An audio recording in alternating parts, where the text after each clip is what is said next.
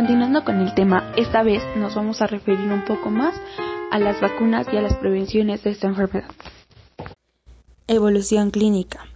Entre el 90% y el 95% de los sujetos infectados, la infección por poliovirus es asintomática y entre el 4 y el 5% de los individuos pueden presentar una infección abortiva similar a otras infecciones virales entéricas o meningitis viral aséptica. En aproximadamente el 5% de los casos, el virus se propaga y se replica a otros sitios tales como la grasa marrón en el tejido retículo endotelial y en el músculo. Aproximadamente el 0.5% pueden presentar infección activa con la enfermedad. La replicación viral sostenida causa viremia secundaria y conduce al desarrollo de síntomas leves como fiebre, cefalia y ondinofagia. La poliomielitis paralítica implicando al bulbo se presenta en al menos un 1% de las infecciones y se produce cuando el virus entra en el sistema nervioso central y se replica en las neuronas motoras, en la célula espinal, en el tronco cerebral o en la corteza motora, lo que resulta de la destrucción selectiva de las neuronas motoras que conduce a la parálisis temporal o permanente, en casos raros, la poliomielitis paralítica implica el paro respiratorio, lo que conduce a un paro respiratorio y eventualmente a la muerte. Los individuos monocomprometidos excretan poliovirus durante periodos de tiempo más prolongados, ocasionalmente tres años o más. Tras un periodo largo, silente o asintomático, la infección por poliovirus puede asociarse con una enfermedad secundaria que recuerda a la enfermedad neuronal motora. La prevención contra la poliomielitis, o sea, las vacunas. La poliomielitis no tiene cura, pero es prevenible. En 1995, el científico Jonas Salk desarrolló la vacuna iniciativa de la polio.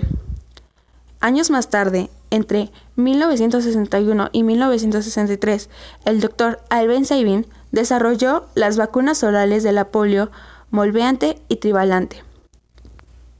La vacuna inactivada de la polio. La vacuna del poliovirus inactivado trivalente, diseñada por Jonas Salk, fue una de las primeras que consiguió la licencia en 1955. El constructo de la vacuna fue derivada de cepas seleccionadas inactivadas de la formalina, cuya potencia inmunogénica fue aumentada en 1970. Jonas Salk, en una conferencia sobre VIH celebrada en San Francisco, donde presentó una vacuna frente al SINA, con un constructo de similar diseño, con un virón completo inactivado, fue derivado de cepas de un paciente con virus de inmunodeficiencia humana. De, esta figura aparece que colaboró efectivamente con el doctor Salk y realizó una investigación en España durante el periodo de 1998 y 2007 para el desarrollo clínico de la vacuna Salk con el inmunogéneo del VIH obteniendo resultados de su potencia y eficacia para inducir respuestas ponentes de la inmunidad celular específica ante VIH en pacientes con infección crónica por el VIH. 1. La vacuna del poliovirus inactivados trivalantes puede estar formada por una combinación de vacunas con otros antigénicos.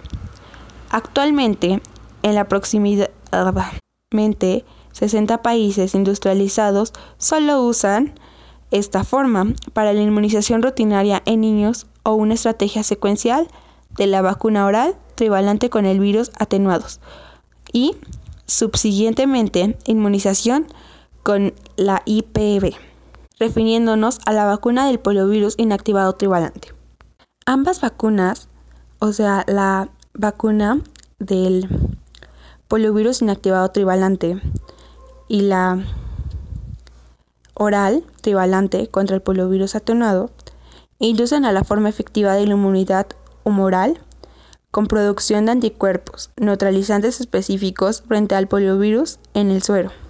Las estrategias de inmunización con tres dosis de la vacuna del poliovirus inadictado trivalante en las semanas 6, 10 y 14 fue altamente efectiva, llegando hasta un 83 al 100% en estimular la respuesta de anticuerpos circulantes específicos frente a los tres serotipos 1, 2 y 3 del poliovirus.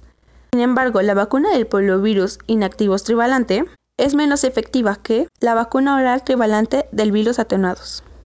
En estimular respuesta, las inmunológicas en las mucosas tiene constante mayor de dosis la OPV, o sea, la vacuna oral trivalente contra el virus atenuados. Y requiere ser inyectada con agujas estériles por personas de sanitario entrenado. OPV, vacuna oral contra la polio.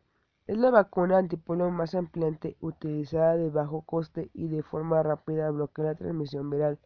Al ser su ruta de administración, la vía oral se asemeja a la infección natural. Contiene cepa de poliovirus vivos atenuados de Sabin, traspases repetidos de las cepas del virus tipo salvaje en cultivos de tejidos. En las cepas tienen mutaciones atenuantes y sustituciones en varios tipos antigénicos, que la hacen menos violentas si están bajo presión de selección negativa durante su replicación en el intestino. Así pues, la atenuación disminuye y son menos agresivas y su capacidad de ser transmitido. La OPV se representa en forma vacuna trivalente. Otras formulaciones son monovalente, ya sea tipo 1, 2 o 3, y la bivalente tipo 1 y 3. La forma monovalente y valentes son inmunogénicas que la trivalente, descartando la inferencia de la tipo 2 de Sabin. Un estudio dijo que, la, que es mejor la OPV de los tipos 1 y 3 es superior a la OPV trivalente en la inducción de la inmunidad sérica de tipo específica durante dos dosis de vacunas. La Organización Mundial de la Salud, OMS, recomienda que el programa de inmunización incluya la administración de la dosis de OPV al nacimiento de tres dosis espaciadas al menos cuatro semanas. El tipo de la OPV se secreta en las secreciones nasofageras y en las heces, por lo que directamente podrían vacunar a los contactos próximos de receptores de la vacuna. La evidencia empírica apoya la efectividad de la vacuna OPV. Ha quedado demostrada su eficacia de la interrupción de la circulación del poliovirus. Asimismo, la OPV es eficaz en la prevención de la enfermedad paralítica de un 90%. La forma trivalente de la OPV es altamente eficaz estimulando la respuesta inmune sistemática con anticuerpos circulantes específicos a todos los serotipos de los países industrializados.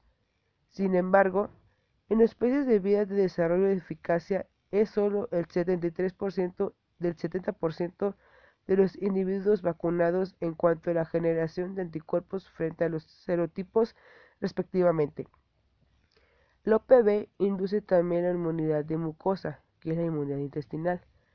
Tras repetidas inmunizaciones, aunque su efecto de la corta duración sea la inmunidad, la inmunidad de mucosa puede ser evaluada directamente mediante la cicla en las secreciones nasofagerias en el intestino.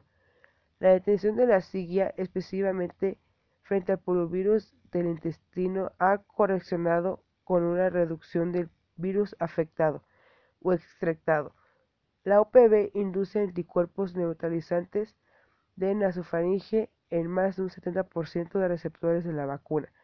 También la inmunidad de mucosa se puede evaluar directamente midiendo pues todas las siglas, pues ya que mediante eso puede ser de mayor o menor prevención. No todas son iguales, algunas son distintas. ¿Por qué? porque si son todas iguales el virus puede ser peor. Efectos adversos de la vacunación con vacuna oral contra la polio. Se ha descrito la aparición de cepas de poliovirus derivadas de la vacunación. Son cepas virales que ganan capacidad replicativa y o neurovirulencia debido a cambios antigénicos o recombinaciones espontáneas de los serotipos virales. Ello ha dado lugar a la poliomielitis paralítica asociada a la vacunación.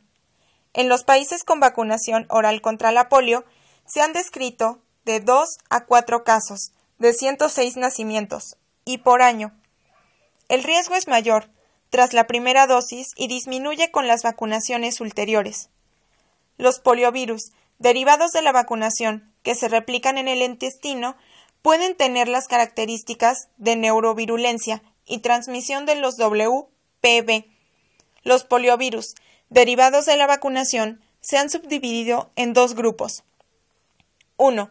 Poliovirus derivados de la vacunación inmunodeficientes. Aislados en sujetos con inmunodeficiencias primarias, y 2. Poliovirus derivados de la vacunación circulantes, aislados tras prolongada replicación del virus de la vacuna. Tales virus circulantes tienen el potencial de causar rebrotes de polio. Durante el periodo 2000 a 2009 se reportaron globalmente 12 brotes epidémicos de poliovirus derivado de la vacunación circulante. Prevenir la emergencia de los poliovirus derivados de la vacunación circulante requiere mantener altos niveles de vacunación en todos los países antes de que la polio sea erradicada globalmente. Por otra parte, los inmunodeficientes con inmunodeficiencias primarias pueden excretar de forma crónica el poliovirus, lo cual constituiría un reservorio. Aunque la prevalencia de poliovirus derivados de la vacunación inmunodeficientes es baja, la existencia de estos casos plantea también un potencial de riesgo para la erradicación. En términos generales, la vacuna oral contra la polio es una vacuna segura, aunque la caída de las defensas inmunológicas en las personas vacunadas, immunity gap, puede ser un factor de riesgo de rebrotes de infección importante. El riesgo de poliomielitis asociada a la vacunación, poliovirus derivado de la vacunación circulante y poliovirus derivado de la vacunación inmunodeficiente, ha llevado a muchos países a cambiar la relativamente barata y sencilla vacuna oral contra la polio por la de mayor coste administrada por vía parenteral, la vacuna Salk inactivada contra la polio. Para hacer frente al poliovirus derivado de la vacunación circulante, el Grupo de Expertos en Asesoramiento Estratégico, SAGE, principal órgano de orientación política en el mundo para la inmunización, en 2012 recomendó la retirada del componente de tipo 2 de la vacuna antipoliomielítica oral de la inmunización sistemática en todos los países, introduciendo la nueva vacuna oral bivalente, BOPV, reforzado además por la introducción de al menos una dosis de IPV, entre los avances más significativos de esta estrategia, en febrero de 2012, la India celebró un año sin polio por poliovirus salvaje autóctono. El principal éxito de esta estrategia se debió al uso de la nueva vacuna oral bivalente, BOPV. Gracias por escucharnos. Recuerden seguir el siguiente capítulo.